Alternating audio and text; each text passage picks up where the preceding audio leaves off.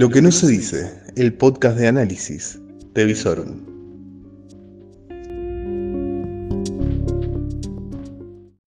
Muy pero muy buenas noches, esto es lo que tenés que saber cuando va terminando el día más largo de la semana.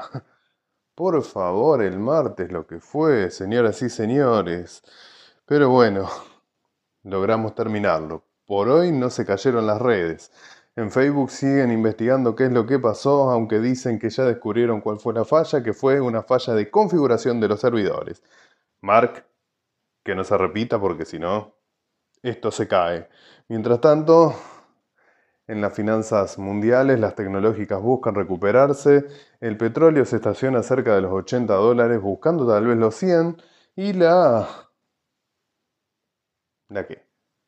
La Fed busca el momento para anunciar que se acabó la timba, que va a retirar los estímulos y que va a subir la tasa. Pero mientras tanto, en la comarca local pasan cosas. Algunas aburridas, algunas que pasan todos los días, como por ejemplo la inflación, que según algunas consultoras viene con un shock extra los primeros días de octubre y que sería reforzado a través de la renegociación de los precios de el programa Precios Cuidados, por lo cual el gobierno está tratando de estirar un poco el congelamiento de estos precios, por lo menos para pasar la elección. Las paritarias locales también están abiertas, por lo menos en lo que es el sector público, tanto en provincia como en municipios, están ofreciendo alrededor del 17%.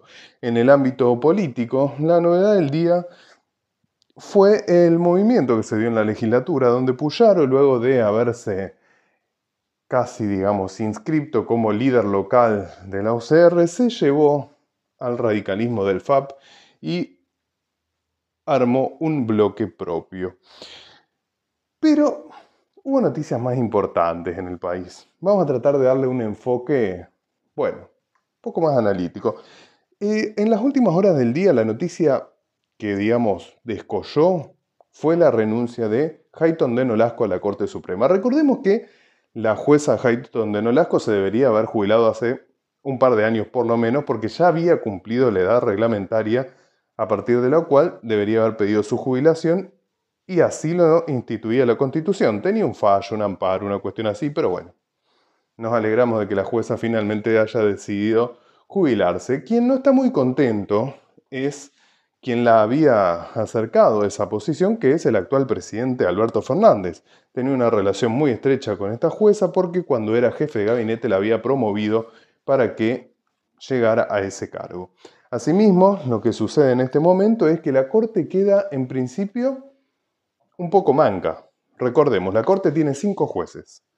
Recordemos que venía en una interna bastante complicada, donde Lorenzetti y Hayton de Nolasco no habían participado en la elección de autoridades de este cuerpo hace un par de semanas atrás y en donde Rosati, Rosenkratz y Maqueda habían celebrado igualmente estas elecciones donde quedó por el autovoto Rosati como presidente y Rosenkratz como vicepresidente.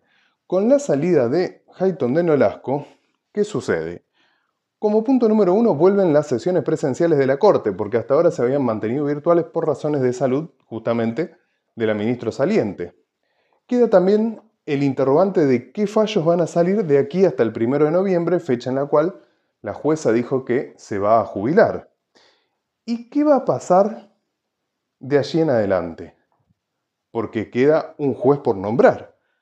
¿Va a lograr el kirchnerismo negociar con la oposición el nombramiento de un juez de la Suprema Corte de Justicia? Cuando recordemos que al día de hoy no hay procurador general justamente porque el oficialismo, ni el actual ni el anterior, logró un acuerdo político para nombrar esa figura tan importante en la institucionalidad del cuerpo judicial. Son interrogantes que se van instalando. ¿Cómo se van a conformar las mayorías? Digo, porque en un cuerpo de cuatro se va a mantener ese núcleo que se conformó para la elección de autoridades entre Maqueda, Rosati y Rosenkratz, aislando automáticamente a Lorenzetti malas noticias para Cristina Fernández de Kirchner, me parece, donde había un mayor acercamiento a Lorenzetti y sus redes de poder y no estarían muy buenas relaciones con este trío que venimos nombrando. Rosati queda como un juez libero, un juez del PJ nombrado durante una gestión de la oposición con una cierta independencia, con contactos por supuesto con el PJ, debido a su pasado cuando fue intendente en la ciudad de Santa Fe. Queda realmente el escenario abierto y la más preocupada debe ser Cristina Fernández de Kirchner porque tiene muchos recursos presentados en la Corte para tratar de parar y enterrar causas en contra de ellas. Este el capítulo judicial. Mientras tanto, hay que observar lo que va haciendo la oposición. La oposición se va a poner en marcha seguramente sobre la semana próxima para retomar la, campaña. Una de sus principales figuras en ascenso, Rodríguez Larreta, estaría por encarar una gira nacional para empezar a instalar su imagen y tratar de aspirar allá en el lejano 2023 a la presidencia. Pero también hay temas que empieza la oposición a hacer suyos, temas que en su momento eran tabú, pero que ahora, con un 50% de pobreza, una desocupación que no baja del 10-12% en algunas zonas del país, dejan de ser tabú y entran en la agenda política. Y estamos hablando de reforma laboral. Ya en el Congreso, por ejemplo, Lustó presentó un proyecto en donde se establece un sistema indemnizatorio muy parecido al que rige hoy en la construcción, en donde se iría formando un fondo a cuenta de el futuro, la futura desvinculación de la persona en donde cuando se desvincula quedaría a disposición ese fondo que se, se estaría conformando con aportes de entre un 8 y un 12% del salario durante la vigencia de la relación salarial. Hoy mismo, Elisa Carrió instaló nuevamente el debate cuando dijo que las indemnizaciones laborales están fundiendo las pymes. Bueno, me parece un tanto exagerado, pero claramente es un tema que se va instalando y que va a entrar dentro de la discusión. ¿Va a tratar este tema la CGT en su próxima movilización el 11 de noviembre? Ojo, se están moviendo las fichas en el tablero luego de la derrota de pospaso y lo que se prevé tal vez una derrota que sea inexorable en el 14 de noviembre. Y bien, finalmente vamos a, a llevar nuestros ojos al Congreso. En el Congreso el día de hoy se discutió muchísimo porque había que tratar una ley que es la ley de etiquetado frontal. Bueno, como bien sabrán, si no les comento sucintamente, esta ley lo que propone es poner ciertos sellos de advertencia en ciertos alimentos que tienen muchas calorías, mucho azúcar, mucha sal, de manera tal de que el, el consumidor esté informado y de esta manera tratar de evitar el consumo de estos alimentos, sobre todo considerando las enfermedades que puede acarrear. Bueno, más allá de las cuestiones de salud que claramente deben ser atendidas por el Congreso y que, desde mi humilde punto de vista, creo que es una ley, un proyecto de ley muy mejorable porque hay otros sistemas un poco mejores y que se aplican en otros países, tuvo consecuencias políticas la búsqueda de este quórum. ¿Qué pasó? El quórum no se logró. Y esto se está en estos momentos inscribiendo como un gran fracaso político del oficialismo y por sobre todas las cosas de Máximo Kirchner, que no logró incluso contar con cinco de los diputados propios. Asimismo, también trajo un coletazo político en la oposición. ¿Por qué? Porque dos diputados mendocinos se sentaron en el recinto. Sí, dos diputados mendocinos que responden a Julio Cobos. Pero bueno, ya sabemos que Julio Cobos se entiende muy fácilmente con el kirchnerismo. Digo, en su momento fue su vicepresidente. Pero me parece que hay algo que hay que señalar y que por lo menos este humilde cronista no ha visto señalado en los análisis del día de hoy. Porque claro, van a etiquetar los alimentos que son perjudiciales a la salud. Entonces, digo, estamos en un país con un 50% de pobres. Y entonces, ahí es donde tenemos que empezar a pensar, o la dirigencia debería estar pensando, que no todo el mundo puede elegir qué comer. Porque, claro, muchas veces elegir un alimento más sano, con menos sodio, menos calorías, menos azúcar, significa un salto de precio significativo.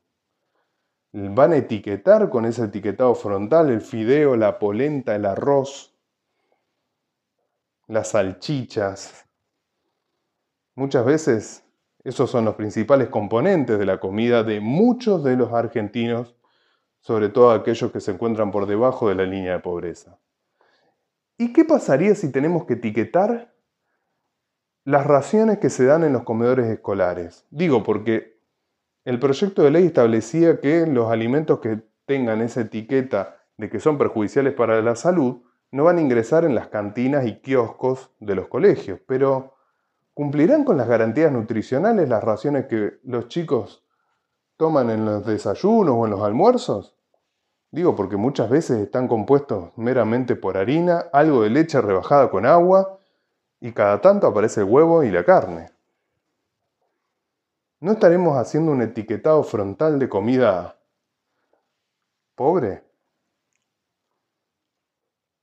Ojo, es algo que también debería estar analizando el oficialismo por sobre todas las cosas porque muchas veces es el electorado hacia donde apunta ni que hablar cuando tengamos que etiquetar las ollas populares que se arman en los barrios, con lo que se puede, con lo que se junta. Me parece que en pos de la agenda de los grandes canales nacionales instalados en la ciudad de Buenos Aires, en una agenda casi de un cantón suizo, podría decir el exministro de Seguridad Saín, estamos discutiendo la agenda de Holanda con los pies en un país más parecido a la realidad del África.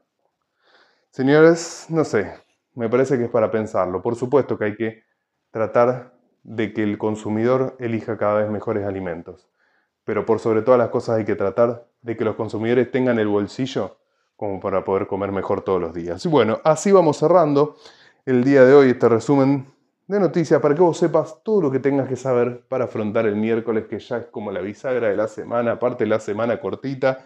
Se viene aparte un clima espectacular. La mínima, ojo, que va a estar un poco baja mañana. 7 grados, máxima de 21, así que no te desabrigues demasiado. Va a haber sol, así que podés lavar la ropa tranquilo. Señoras y señores, como saben, esto es todo lo que tenían que saber para arrancar el día bien informado. Así que con esto les digo hasta mañana. Ahora sí estás informado.